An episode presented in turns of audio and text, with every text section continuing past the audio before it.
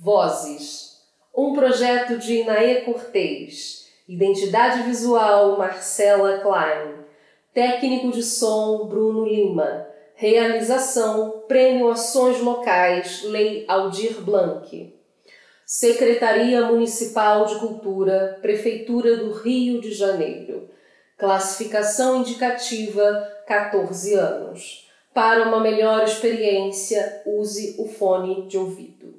É escuta porque esse trabalho ele é um trabalho de escuta. Ah, então tá. é pra gente pensar também sobre o que, que a gente está fazendo aqui. Você é um gravador? É o gravador. Que legal. Já tá gravando? Tô.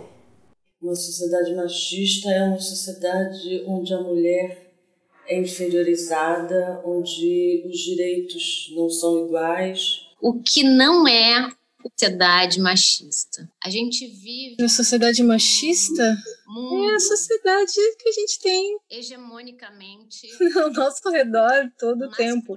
Acho que são pouquíssimas sociedades que não são machistas. Talvez algumas que eu vi no documental. é, não, em português se fala documentário, né? Eu confundo com espanhol. Documentário. É, eu acho que eu não sei muito bem dizer o que é uma sociedade machista em, em ponto, porque para saber de um tem que ter o outro. Eu nunca conheci uma sociedade que não fosse machista.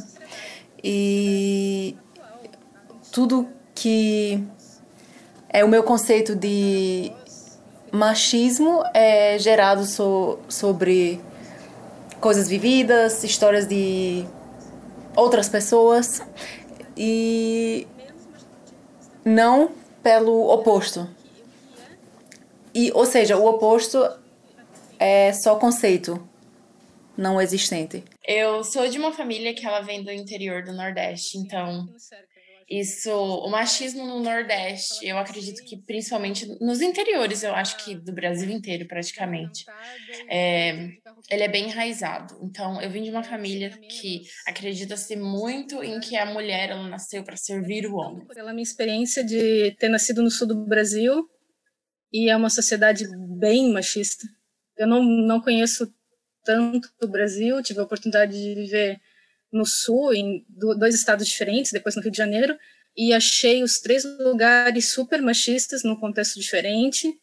É, o sul do Brasil num contexto mais conservador, o Rio de Janeiro num contexto mais como se o corpo não fosse teu, fosse do cara, e ele pode passar a mão em você, porque é tudo festa e carnaval, e tem uma liberação do corpo, mas, opa, isso é meu. Assim, eu migrei muito, morei em lugares diferentes, então me relacionar com um homem em Salvador é diferente de se relacionar aqui.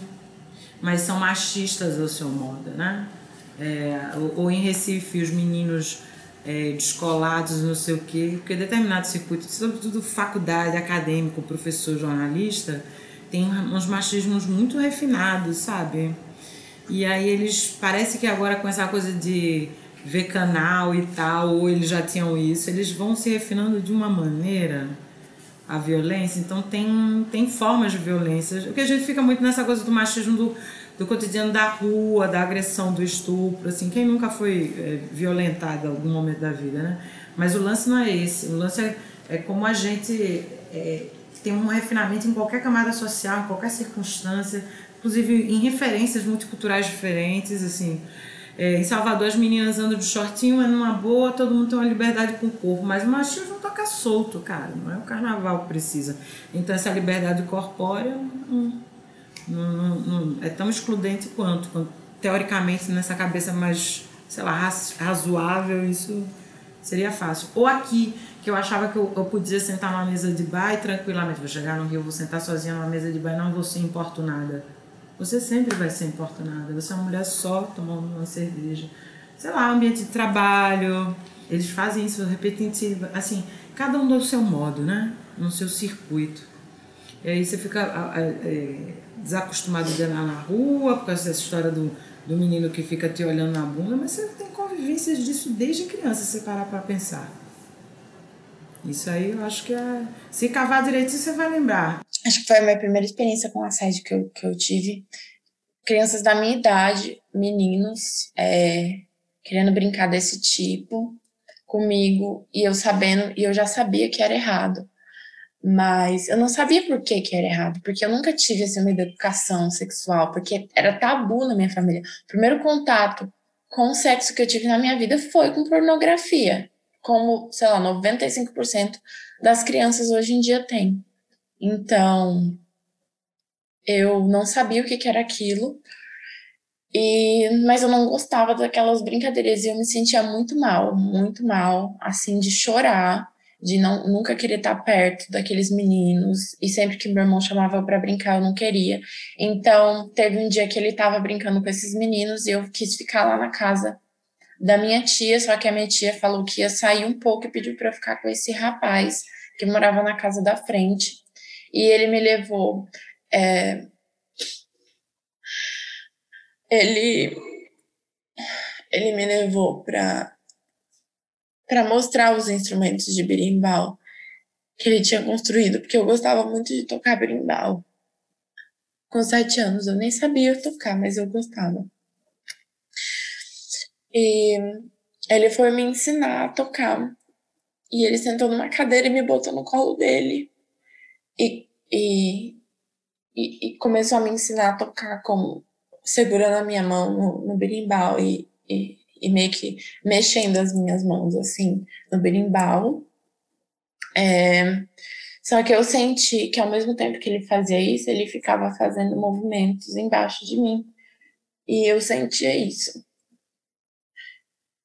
E eu não, não sabia que aquilo que aquilo era errado. Para mim, que ele era um amigo. Mas eu não gostava de ficar perto dele depois daquele dia. Eu nunca falei disso pra, pra ninguém na minha família. Mas eu acho que é necessário a gente falar e abrir.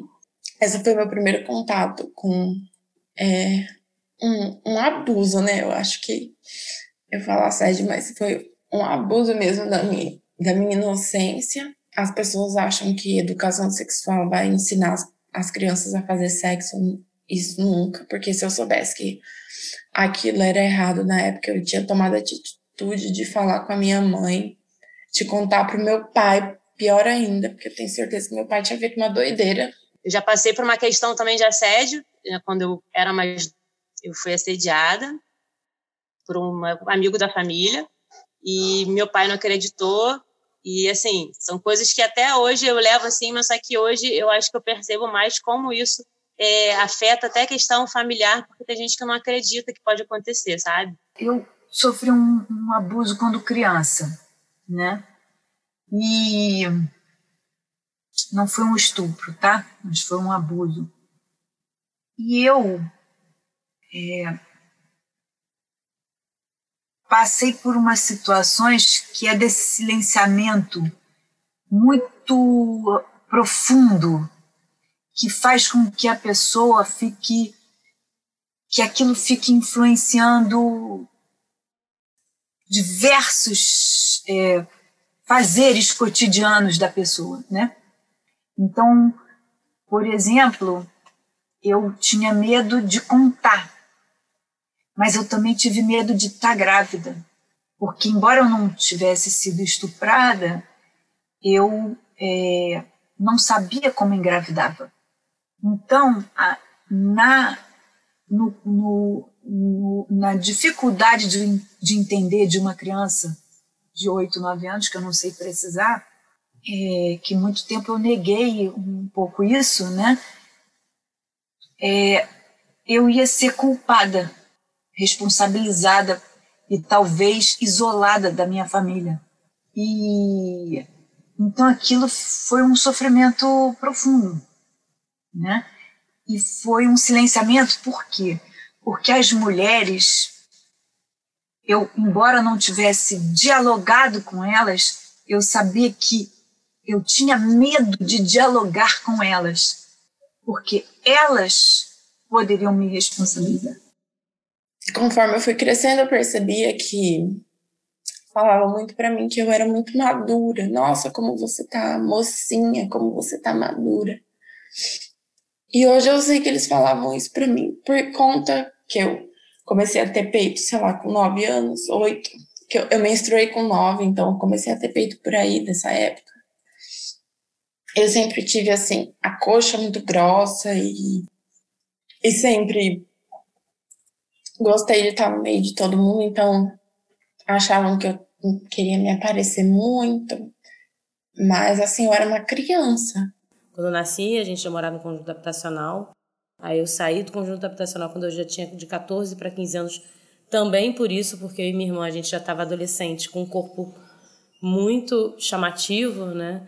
E aí meus pais também começaram a se preocupar e enfim, vamos sair daquele lugar. A gente nem saiu para tão longe, só saiu de dentro da comunidade para tipo, perto da, da linha principal, perto da linha do trem, inclusive lá em São Gonçalo, porque também os nossos corpos eram corpos que, que chamavam muita atenção naquele contexto. E eu não tinha noção de como era é, é, é, é fetichizado, sabe, o Brasil, um bagulho horrível. Os caras têm muito, ainda mais assim, às vezes, na minha inocência, eu achava, pô, se eu falar que eu sou mais nova, o cara vai se sentir constrangido. O cara se sentia mais atraído ainda, pô, novinha, que isso, gostosinha, não sei o quê, lá, lá. Os caras de 50 anos, entendeu? Um negócio assim. Então, e aí, né? Fazer o quê? Não tem que fazer, você reza para que você não seja estuprada na próxima esquina. É isso que você espera. Então tem que fazer, você tá sozinha, você tem a minha idade, 17 anos, pô, com uma caixa de doce, você espera que o cara não te siga. Teve uma vez até que eu tava na praça com uma amiga minha e um senhor, ele tava fazendo, eu não sei se eu posso falar essa palavra, mas ele tava se masturbando na praça e olhando para mim. Deu como estupro e tudo mais, só que ele não ficou sequer um dia na delegacia. E deu como estupro, e ele não ficou. Então, por isso também que acontece. Por, eles fazem porque sabem que não vai dar problema nenhum para eles primeira dor quando o machismo me afetou foi meu corpo. A questão do corpo como objeto. Você entender que esse corpo não. Eu, eu tô me desprendendo, tô querendo me libertar disso também. Porque eu, o tempo todo eu entendo como meu corpo como algo que não é meu. Entendeu? É algo que não, não me pertence. Eu quero que esse corpo me pertença. A partir do momento que eu sinto que esse corpo não me pertence, isso já me, dói, já me dói, eu já perco a minha identidade, eu já fico completamente é, anulada. Né? Sempre tem um homem que, é o, que cuida, que, que vai é, acompanhar a mulher, principalmente no espaço público. Né? Ela tem que estar sempre com um homem perto e tem que estar sempre é, acompanhada de um homem para que um outro homem não a desrespeite, enfim. Eu volto sozinha da Lapa, coisas, coisa que nenhuma das minhas amigas faz. E, e nesse trajeto eu sempre tenho que lidar com a insegurança, eu sempre tenho que lidar é, com piadinhas, eu sempre tenho que lidar é, com alguns caras me seguindo, né? Porque a mulher que está sozinha na rua andando nesse horário é, é uma mulher que está aí disponível para tudo. Né? Então, nessas pequenas coisas, isso é cercear a liberdade. Principalmente feminina. É dele, As é tudo feito para ele, né? A rua que a gente anda é feita para ele, as ruas são escuras. Se o homem passa numa rua escura, isso não é um problema para ele. Se uma mulher passa no rua escura, isso é, isso é prazer, um problema profundo para ela, né? Falar, então a liberdade de existir, ela é toda do homem. Né? Ele tem o direito de escolha do que ele quer fazer, do que ele quer trabalhar, do que ele quer ser. Né? E ele, inclusive, impõe isso pra gente, né? Eles impõem isso pra gente. Uma sociedade profundamente patriarcal, né? em que o poder está imparado nisso, nessa, né? nos homens mesmo, né? E nos desejos deles e nas ordens deles. Eu acho que a violência do não sonhar é, a violência do, do, não se permitir voar é, é, a maior de uma sociedade machista, que determina, é, determina os afetos, determina as inspirações. Quando você está enjaulado nesse lugar, é, quando você nem medo sente mais, é, para mim, é, eu acho que é a pior prisão de uma sociedade machista. A mulher é, do meu amigo ela, tipo assim, ela ganha mais do que ele. Aí ele, ele tava, como ele foi desempregado, aí ele foi desempregado, ele não, ele tem dois filhos, eles não, ele não aceitou ficar com as crianças.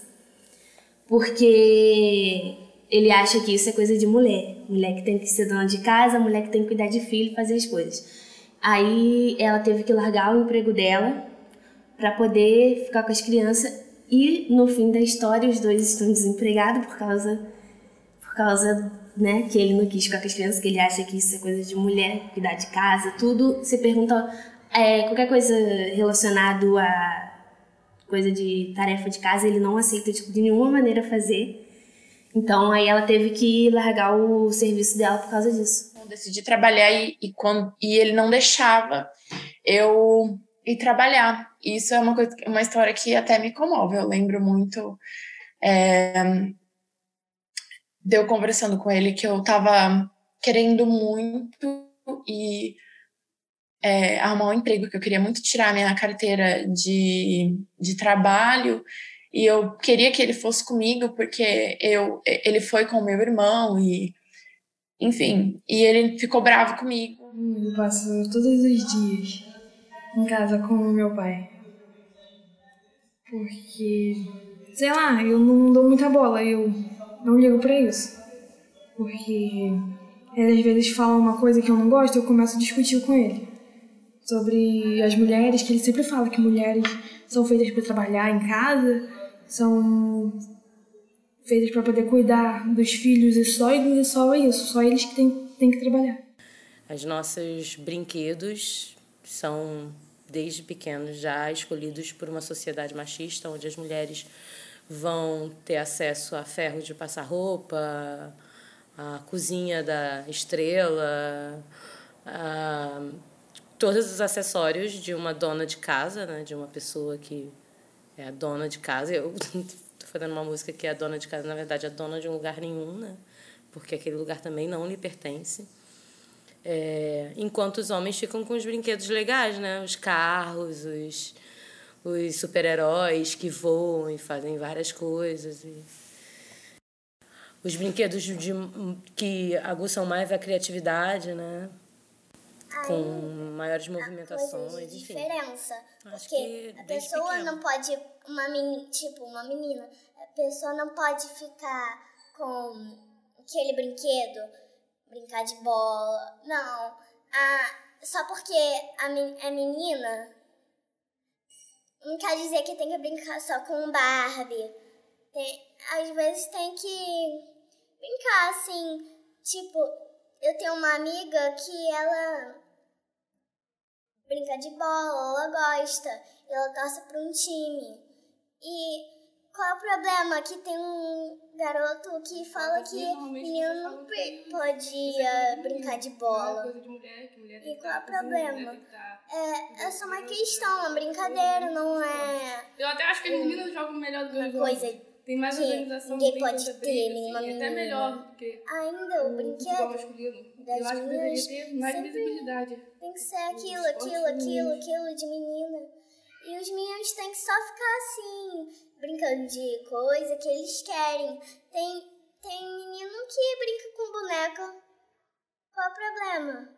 Eles sofrem com isso também, porque os- o- eles são seres sensíveis também. E, te- e tem que segurar essa onda de ser macho, de ser forte, de, de ser duro, de não poder chorar, de não poder se expressar, de, de ser bruto.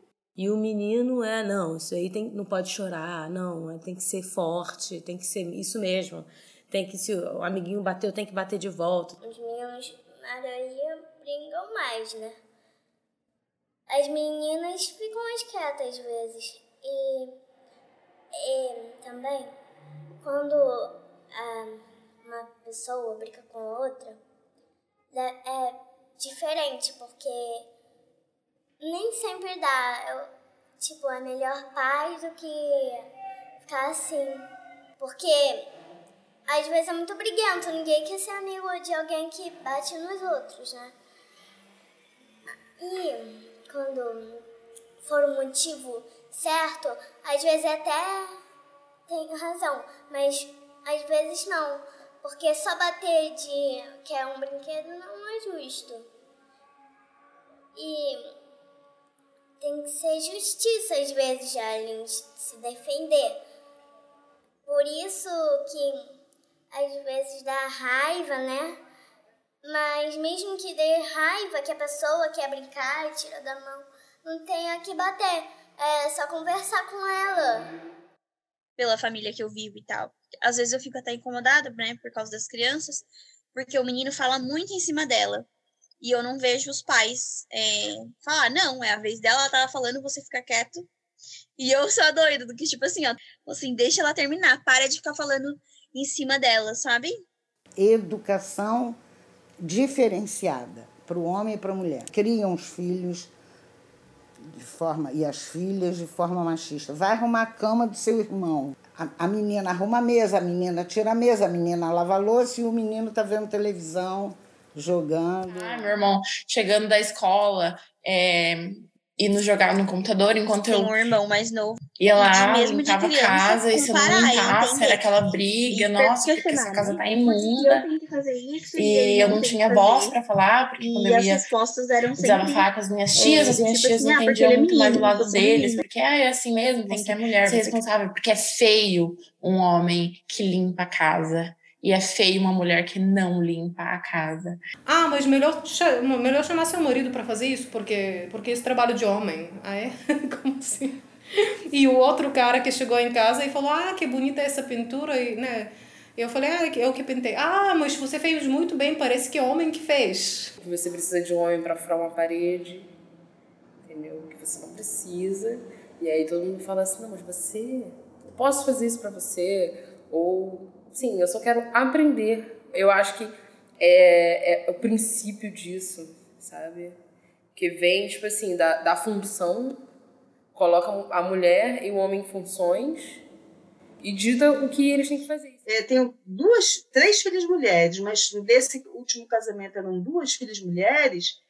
As duas meninas, elas tinham que ficar como, como eu posso dizer, como uma um, um atri- atributo de posse dos pais do, do, do pai delas, né? Como se elas fossem um, um objeto também do pai delas. Então, se ela não pode sair, a Rebeca ficando adolescente, ela não pode sair, não pode isso, não pode aquilo, ah, tem que fazer isso. Então, assim, acaba, e sem muita explicação, só porque é homem, porque diz, ah, tem que ficar. Eu, com 49 anos, tenho uma experiência grande com ambientes em que os homens mandam. Não, eu, eu disse mandam, né? Eu não disse lideram. E eu também não disse coordenam, porque eu vivi muito em ambientes de trabalho em que os homens mandam. É, eu já perdi oportunidades é, de trabalho para homens que eu acho que não foram merecidas. E eu acho que é uma questão de machismo não só de quem escolhe na hora, como até mesmo o jeito que a gente é preparado, o jeito que a gente se posta na vida. Né? Eu sempre dou uma, um exemplo que é de um homem que sabe uma língua e uma mulher que sabe uma língua. O homem sabe o inglês mal e porcamente e ele sai falando como se ele falasse bem pra caralho. Uma mulher, ela, ela se sente muito mais insegura e quando ela vem a público falar inglês é porque o inglês dela é muito bom. Claro que tem exceções, mas de modo geral. Assim, então acho que isso no mercado de trabalho faz diferença também.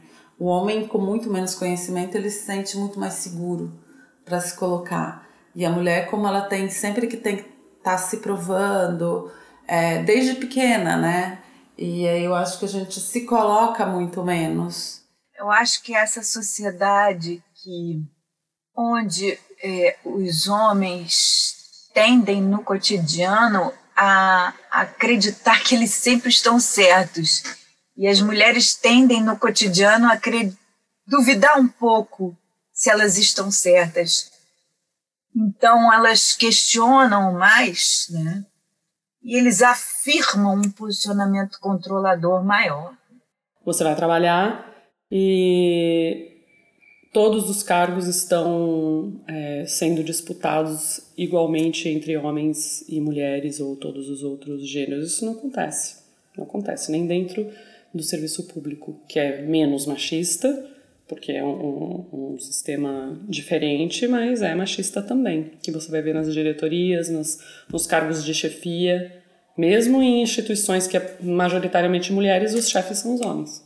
A gente tem que trabalhar muito, é, muitas vezes é, o fato de ter os homens, né, alguns homens, não, não são todos os homens que são assim, mas o fato desses homens estarem em cargos superiores é, existe em maior e menor grau o assédio moral que a gente acaba se sujeitando a fazer coisas ou assumir funções dentro do trabalho é, que a gente não gostaria de assumir. Isso me afeta, porque isso já aconteceu comigo. As posições de chefia, de coordenação, de comando, né? no ambiente de trabalho, muitas vezes quem está lá no, nessa chefia é uma mulher. Porém, não é a mulher ou o homem que vai definir se vai funcionar, se aquele espaço vai funcionar uh, de forma machista ou não. Estrutura então, de repente, tem, eu trabalho com um monte de mulheres, mas as mulheres que lidam grupo, elas têm um pensamento machista, inflexível, uh, não percebem. Agora, quando eu me percebo endurecida na forma como eu trato, quando eu me percebo cansada, porque eu tive que assumir algum espaço de frente, para uma mulher assumir um espaço de liderança, ela tem que ser é, mais firme, mais dura. E o meu desgaste é que para que eu continue tendo a afetividade que eu desejo ter naquela situação, ainda que seja mulher, quando eu tenho que pensar que eu, é, apesar de ser mulher, né, olha que loucura, então o machismo me afeta quando ele me exaure, porque eu tenho que assumir um comportamento que não é meu, tentando administrar e enaltecer uma natureza que é minha, que é poder ser uma pessoa afetiva sendo mulher sim, por que não ser uma pessoa afetiva? É obrigar entre eu não vou me endurecer para viver numa sociedade machista, é, eu posso ser afetiva, mas isso é exaustivo, o subjetivo é mais exaustivo. Na entrevista de mestrado perguntaram se eu pretendia engravidar, ainda fizeram uma piadinha, ah, você não vai engravidar não, né, não tá pensando em engravidar. E aí, eu, bom, era uma época que as discussões não estavam tão relevantes, quer dizer, relevantes sempre foram, mas não estavam assim tão inflamadas no Brasil sobre machismo e tal. E aí eu falei, não, imagina, que isso, não vou engravidar realmente. Né? Bom, e a comparação é essa, assim, de qual é a diferença entre a academia, um instituto de arte, né, a universidade, de uma corporação multinacional que que descarta uma mulher quando ela engravida, ou que pede para que ela não engravide, ou que vê a gravidez como um problema para a sua produtividade. Né? Uma, uma mulher precisa. É, não pode amamentar e nem ter filho para poder exatamente isso, assim, performar uma, uma, uma masculinidade diante do mercado, do, do dos, das academias, enfim, porque é esse é o gesto válido. O que, que é machismo, né? Machismo é isso também, é você ter que é, ser reconhecida enquanto mulher a partir do momento que você se comporta como um homem, assim, que você, você, que você performa uma masculinidade, ou seja, você não vai cuidar de criança, entendeu? Quem cuida de criança é babá, é creche, é escola, você não precisa amamentar, e tem leitinho pra caramba disponível, entende? É, esse lugar, né, desse lugar da maternidade, desses papéis definidos socialmente, né, de homem e mulher, que aí a coisa fica vem à tona, né? E essa pressão, porque, porra, imagina a mulher que fala, ah, vou, então tá, então eu vou tocar minha vida profissional e vou deixar os filhos com o pai. Primeiro que o pai não quer, né? Quer dizer, ou ele arranja alguém para tomar conta, porque eles fazem muito isso, né? Uma mulher de preferência, ou a mãe, ou a namorada, ou qualquer outra mulher. Essa dependência é, da mulher né, nas tarefas do lar, do limpar, do, do manter, do lavar, do, da cozinha, entendeu? E quando eu vejo um homem saindo desse lugar, ele ganha estrelinha. O trabalho invisível das mulheres sustenta o capitalismo E é basicamente isso, porque você cuidar de criança sozinha, porque o pai dos meus filhos, eu entrei na justiça depois para ele pagar a pensão para eles, porque ele nem pagava nada, entendeu? E ele eu lembro uma vez quando eu estava trabalhando, tipo, o, o, meu filho tinha seis meses, seis meses nada, tinha dois meses, eu estava editando vídeo, fazendo um monte de coisa. E eu não consegui fazer no prazo. E ele veio brigar comigo. Tipo, falar, ah, tem que chamar outra pessoa para fazer esse trabalho, porque você não está conseguindo fazer no prazo o pai da criança de dois meses que ele via que acordava de 10 em 10 minutos de madrugada. Entendeu? Então, assim, era uma parada. Eu, obviamente, ao contrário de muitas mulheres, porque você fica numa situação de fragilidade absurda, porque é isso. Você tá com um bebê que você tem que. Né, aí também vem toda uma coisa que eu acho que é muito construída, porque se você não tem ninguém para tomar conta do seu filho, é só você. Então você é você, é você e é você, entendeu? Então você fica naquele lugar de fragilidade, porque você não está com renda, você tem um bebê para proteger, mas você está numa relação abusiva, desigual, né?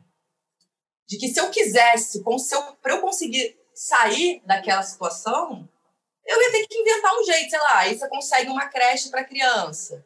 Mas é você que consegue a creche para criança, né? Você que se preocupa em ir atrás das coisas da criança. O pai é aquele cara que ele provém né? Porque eles entram nesse lugar de provedor, mas é um lugar muito precário. Até porque nós, mulheres, também não aceitamos esse lugar mais de ser unicamente provida. Porque o que é ser provida? Eu vou pedir dinheiro para o cara para comprar calcinha? Não vou, entendeu? Eu vou ter que ter o um mínimo para conseguir fazer as coisas. E você também tem as suas aspirações, né? O que, que é a sociedade que eu acho que é muito decorrente do patriarcado, que é isso, você é o seu trabalho, entendeu? Você é reconhecido socialmente nessa estrutura machista, patriarcada, pelo seu trabalho no mundo, não é o seu trabalho doméstico, né? E, mais, hoje em dia as mulheres elas têm que ser uma puta mãe, tem que tipo, ter um puta trabalho, tem que ser gatas maravilhosas, entendeu? É muita sobrecarga. E, e eu vejo, assim, é muito doido. Eu vejo hoje em dia, tipo, o pai dos meus filhos que tipo, ele paga uma pensão mínima para as crianças, eu fico o tempo inteiro com as crianças, ele até fica ele faz o mínimo, mas ele acha que ele faz muito. Por quê? Socialmente, um monte de gente deve falar para ele. Se ele pega se ele está com as crianças na quarentena, se ele fica cinco dias seguidos com as crianças, deve ter um monte de gente que fala, ai, como ele é maravilhoso. Mas é isso, a vida dele de bem-sucedimentos bombou depois que ele teve filho. Eu acho isso muito doido. Aí você vê o cara hoje, sete anos depois, se ele vai falar da trajetória dele nesses sete anos, a primeira coisa que ele fala é dos projetos, dos, dos trabalhos, das coisas que ele realizou, entendeu? E ele é reconhecido por isso.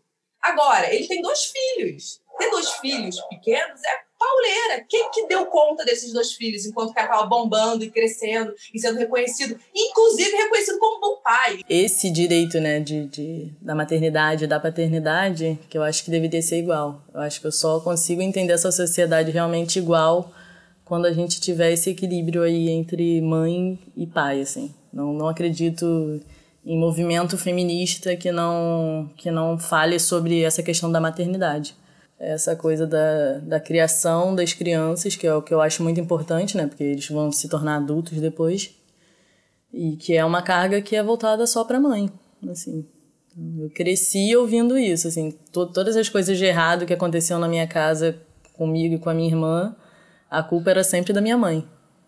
Então, assim, né, onde estava meu pai na, na ausência? No trabalho, é claro, mas assim, onde estava a responsabilidade dele nas coisas erradas que aconteciam, sabe? E aí isso eu vejo hoje em dia, eu sendo mãe, eu vejo como isso é, é pesado, né, para mãe, né, receber essa responsabilidade quase que total em cima da criação do, do filho. A sociedade machista é muito ligada a, ao capitalismo também, porque isso também é uma ideologia de opressão. Eu sou sortuda que, que tenho pais abertos que me educaram de falar e que veio de uma sociedade uh, socialista onde o machismo não era tão, tão fortemente expressado, né? Onde as mulheres tinham mais abertura e mais voz né, da Bulgária.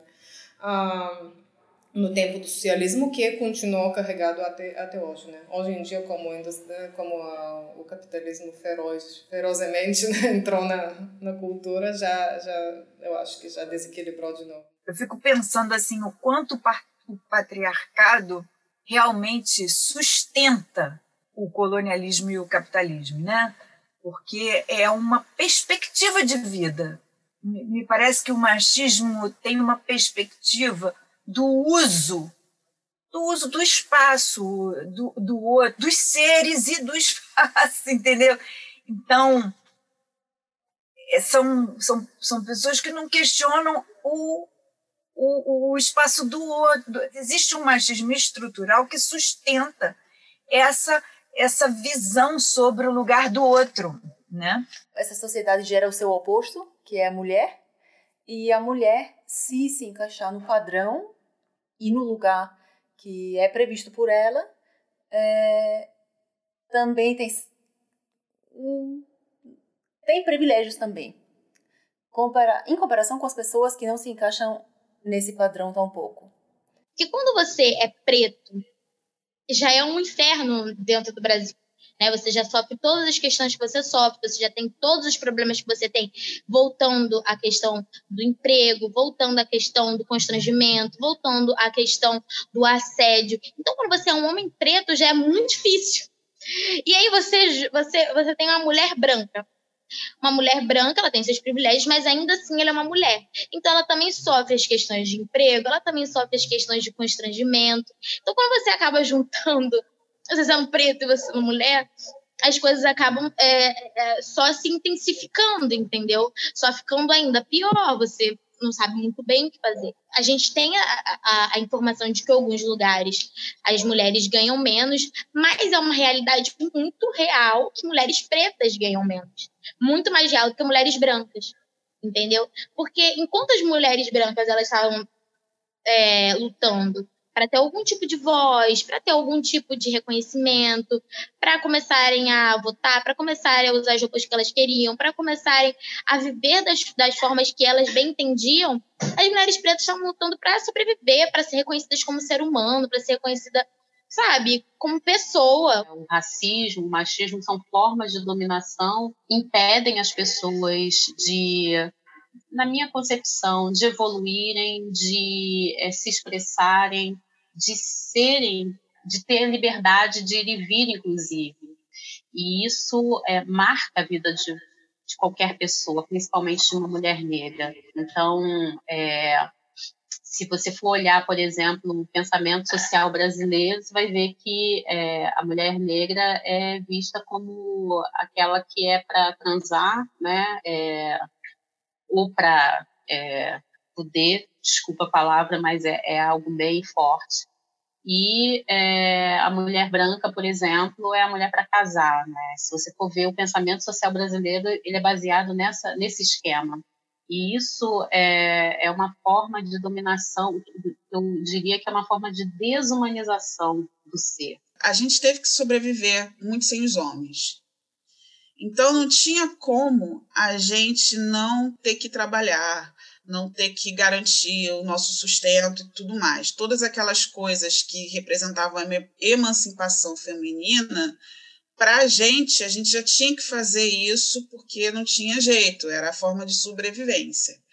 E, ao mesmo tempo, a forma como a gente era vista apenas como um buraco, apenas como objeto de prazer. E, para a gente, no caso, a questão negra era mais a mulher que não tinha sentimentos né? Então, ah, era só para divertir, a mulher fácil, né? A mulata cor do pecado, que na hora de assumir você não, não queria assumir, preferia assumir uma pessoa branca. E aí, ao mesmo tempo, você tinha que caber dentro daqueles trejeitos, né? Porque você não pode trabalhar, você tem que estar sempre bonita, você tem que estar sempre arrumada. Então, é uma coisa muito complexa. E a forma como a gente não era vista assim, porra, eu trabalho, eu ralo, eu carrego um monte de coisa, tem que aguentar as dores do parto e não tem nenhum cara que me, que, que, que, que me respeita por isso, sabe? Ah, não, mas você é uma mulher diferente. Ah, eu odiava isso quando, quando eu ouvia de alguém. Então você vê que a forma como o nosso corpo, principalmente os corpos femininos negros, é, são objetificados, você vê que é um campo muito mais é, complexo, porque e aí você também vê o, o machismo dentro dentro da tua comunidade, porque os homens aprenderam a ser desse jeito. É opressão, eles não estão nem conscientes da opressão que estão vivendo, é, porque na sociedade machista não é só as mulheres, não é só as, os, as pessoas trans, não é nem as pessoas que não binárias. É todo mundo, são os próprios homens também que é, vivem oprimidos sem ter consciência disso e pela opressão oprimem outros, né? Sofrem e para se sentir melhor oprimem os outros porque se sentem no poder. A gente está reproduzindo violências históricas e as coisas movimentam-se cada vez para a violência ficar mais complexa ainda, ou mais militante e tudo mais. Assim, o processo da educação é violento, as minhas relações interpessoais são baseadas muito na exclusão, no não, na negação do outro, ou, ou na humilhação.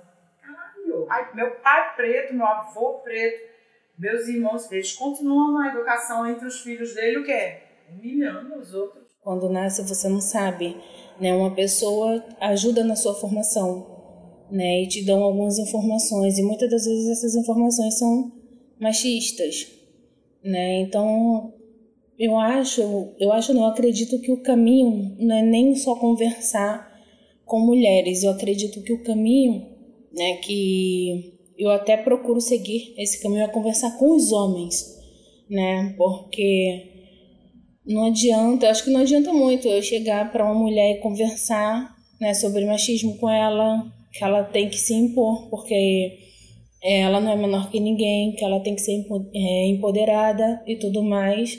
Se eu não conversar com o cara, o companheiro, ou o pai, ou o irmão, né, que é quem faz é, ela se sentir diminuída. Então, sempre é, na minha casa temos reuniões em família, né? Faço um almoço, um lanche da tarde e tal.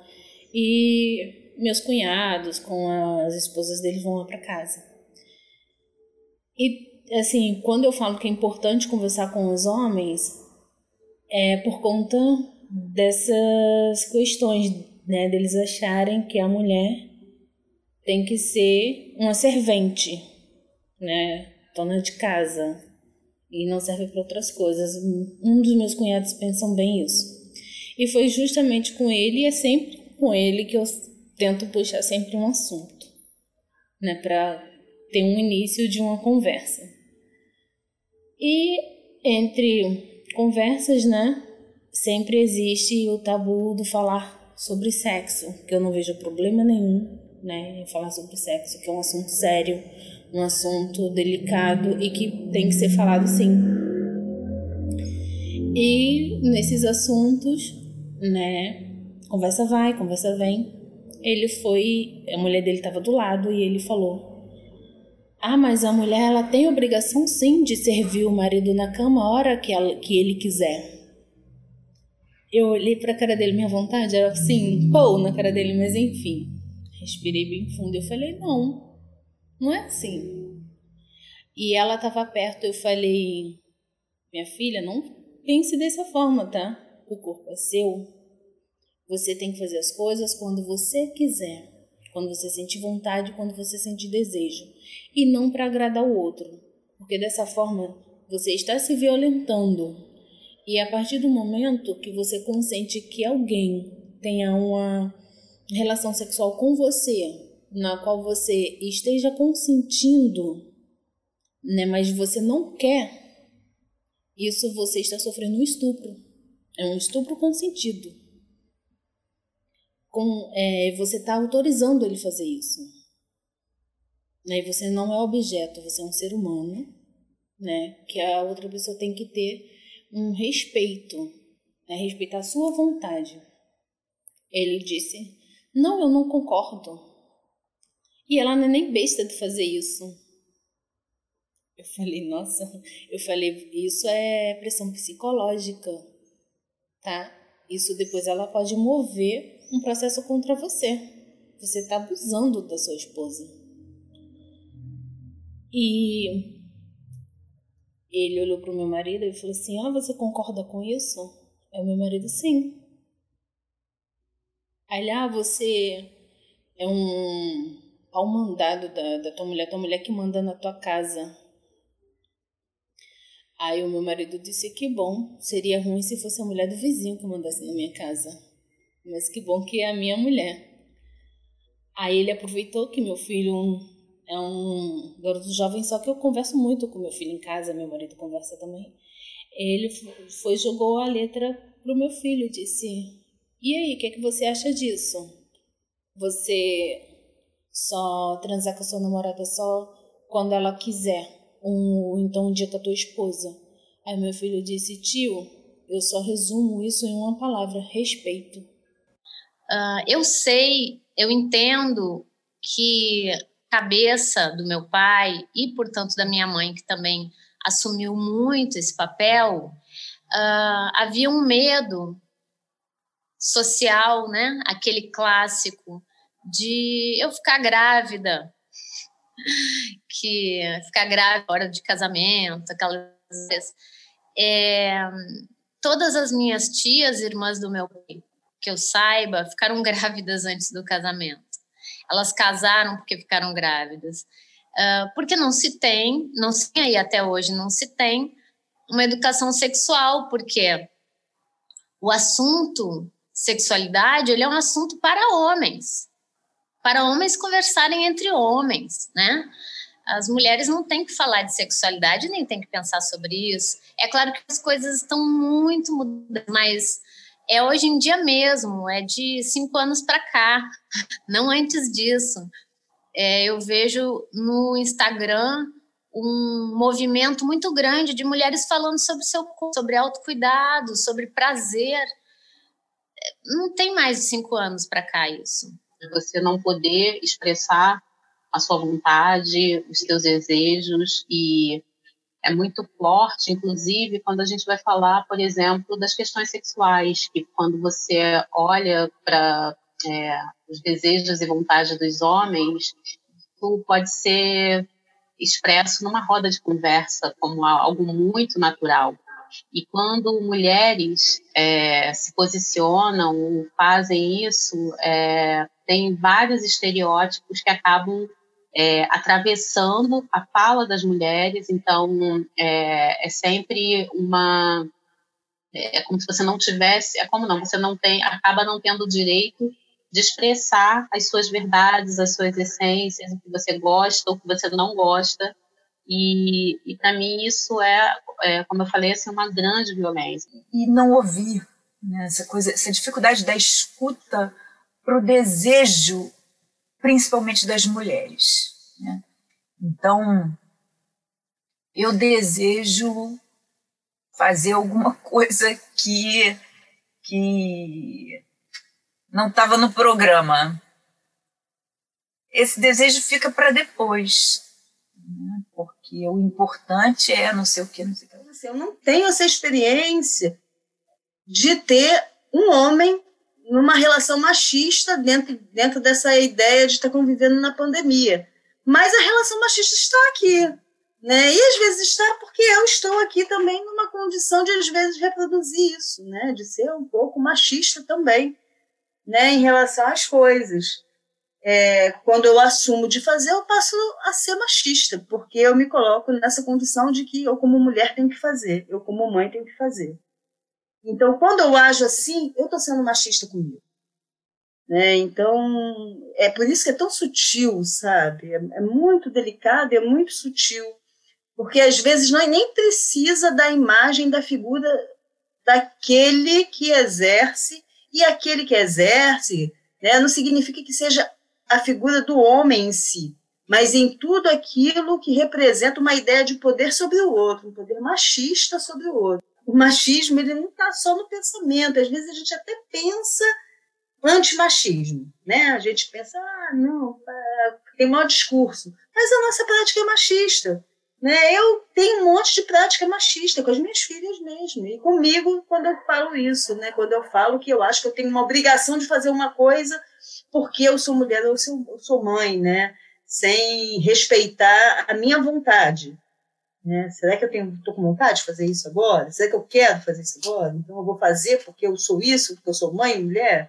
Eu vejo que aumentou muito assim na, na quarentena essa eu, o machismo, né, tá, tá causando muita violência, né, dentro de casa, né, violência doméstica, né, violência doméstica, né, o feminicídio aumentou também, porque não tem para onde correr, né, quarentena você tem que ter um isolamento, né, porque é, é a única forma que a gente tem de, de se cuidar, e dentro desse isolamento social, você está convivendo ali com uma pessoa machista e começa a ter esses conflitos, né, de, é, de opiniões, né, de, então, e às vezes a pessoa começa a se impor, né, e, e como não tem mais aquela opção de a hora que o sangue está quente ali, ah, vou dar uma voltinha na praça para esfriar um pouco, é, vou andar com o cachorro, então não tem mais essa opção, né? Então, na hora que os ânimos estão ali aflorados, é, não tem é, para onde ir, está todo mundo convivendo naquela casa. Essa, essa pandemia realmente pra, ficou muito difícil para mim, a convivência familiar, porque é, uma coisa é quando você está circulando. Então você teve um conflito com aquilo, mas você saiu, você acha que tudo isso é comum, né? É, mas dentro de, um, de um, uma convivência contínua, constante, onde aquele conflito ele se esbarra no próximo conflito e se esbarra no próximo conflito e não desanuvia porque você não circulou, embora eu trabalhe o dia inteiro com outras pessoas, mesmo via Zoom, aquele conflito se manteve nesse espaço. Fora da quarentena, quando acontecia uma situação né, de de, de violência verbal, física, né? Então as pessoas tinham as válvulas de escape. Ah, às vezes o trabalho era nem era o trabalho, mas era para fugir um pouco de algumas situações, né? Então tinha como fugir um pouco, né? Porque não tem para onde correr, né? Quarentena você tem que ter um isolamento, né? Porque é, é a única forma que a gente tem de, de se cuidar.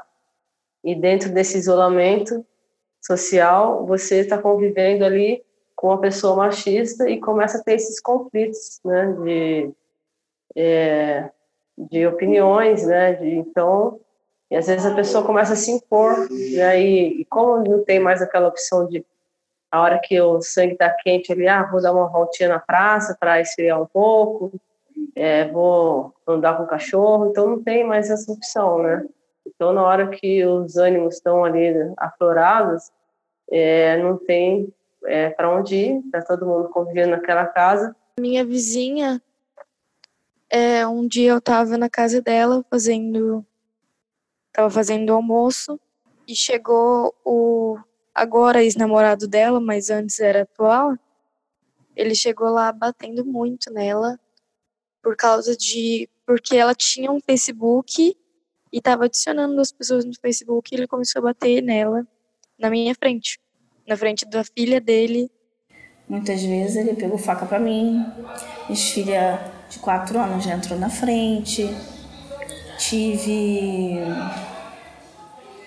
quase meu, meu rosto na gordura quente, que ele ia enfiar minha cara no meu rosto né, na gordura quente, me pegar pelo pescoço, Batia com a minha cabeça na parede até eu desmaiar. E minhas filhas todas duas vendo. E é triste ver você ter filhos com uma pessoa violenta e ver seus próprios filhos te defendendo, tão pequena, quatro e três anos de idade, no teu colo. Um no colo e outro no chão, se defendendo para o pai não bater, não matar. Isso foi triste. Quando eu tinha sete anos, eu já morava com meu pai, mas a gente, eu e meu irmão fomos passar um ano com ela no, no litoral. Ela ainda morava no litoral. E ela estava com meu padrasto, a gente estava numa festa, ele bebeu demais, ela estava um pouco é, bêbada. Não, na verdade ela tinha bebido, ela não estava bêbada. Minha mãe nunca foi de ficar bêbada. E eu tava brincando com meu irmão quando de repente eu escuto ela gritando, e eu vou lá fora, ele tá estrangulando ela.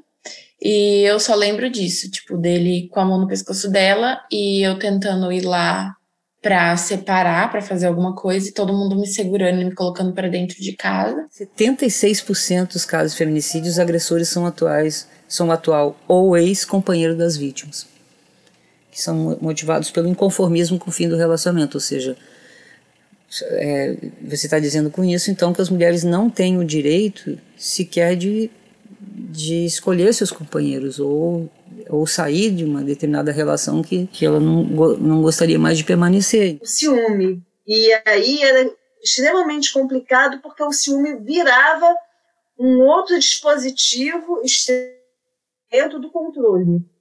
Tem hora que o ciúme, você até gosta né, de um ciúminho para ficar ali se sentindo ali com ego amaciado e tal. Ai, tem ciúme, é porque eu gosto, não sei o quê, uma ilusão, né? Porque, na verdade, essa, o ciúme, ele nada mais é do que um controle. Chega um momento tão exacerbado que esse controle é, te priva das coisas, te cria medos, né, te cria sensações de clausura sem você perceber. Quando você vê, você já está dentro daquela teia. E é uma teia do machismo. E eu me lembro de não ter voz. Tudo que uma mulher fala, você não é ouvida e quer saber qual é a sua ideia, como a voz da mulher silencia. Tipo assim, ah, tá bom, tá bom, você vai falar e a pessoa vai ignorar, as pessoas não deixarem você se expressar. Acho que uma sociedade interativa, né? De tal maneira que as mulheres ficam vulneráveis. Então eu estou fazendo um esforço enorme de olhar para o que as mulheres dizem. Isso é uma sociedade mais é, ignorar a possibilidade não cabe. ou ignorar a existência feminina, a potência da existência feminina. Esse silenciamento, ele tem muitas camadas que a gente não tem ideia de quanto a gente silencia. É muito difícil, é muito difícil falar quando acontece um ato machista, porque eu acho que no primeiro momento você nem percebe. E eu acho que a escuta é importante para que seja um exista um espaço de diálogo. Teve um momento muito importante foi quando eu sofri uma violência muito grande e eu fiquei em dúvida se aquilo realmente tinha a dimensão que eu achava que tinha. E fui numa, numa delegacia no Rio de Janeiro e quando me escutaram sem nenhum tipo de pré-julgamento. Talvez eu tenha tido muita sorte que era uma delegada e era a delegacia para mulheres, não, não, lembro como que é o nome, mas era um espaço uh, especial para as mulheres. E eu fui atendida por uma por uma mulher e ela disse isso é uma grande violência que você está vivendo e você está vivendo há anos. E foi um espaço de escuta muito importante. Mas escuta não tem a ver só com machismo, né? Escuta tem a ver com, com nossa educação como seres, né? Escuta é perceber o outro, ter empatia. Estar Quando atento, eu me proponho a, a escutar, a ouvir, eu consigo me colocar no lugar da outra pessoa. Eu consigo perceber, ou pelo menos é, entender, compreender e refletir escuta, sobre o que ela sente, sobre o que ela o que é essa escuta entre nós, a gente não pensa sabe. sobre as dores, sobre os seus sofrimentos.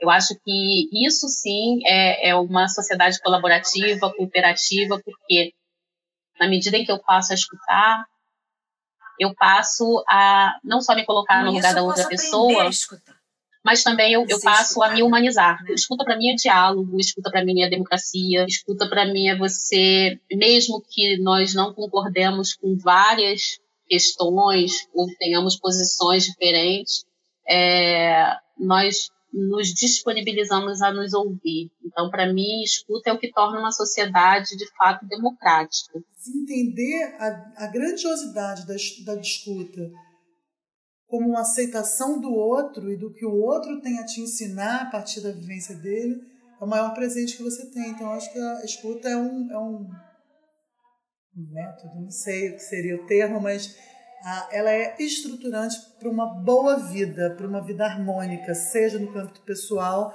seja no profissional, seja no político. É ouvir o outro, um outro prisma. Acho assumir as diferenças complementares e o grande mosaico social como, como uma solução para o bem viver e, e como a beleza da vida.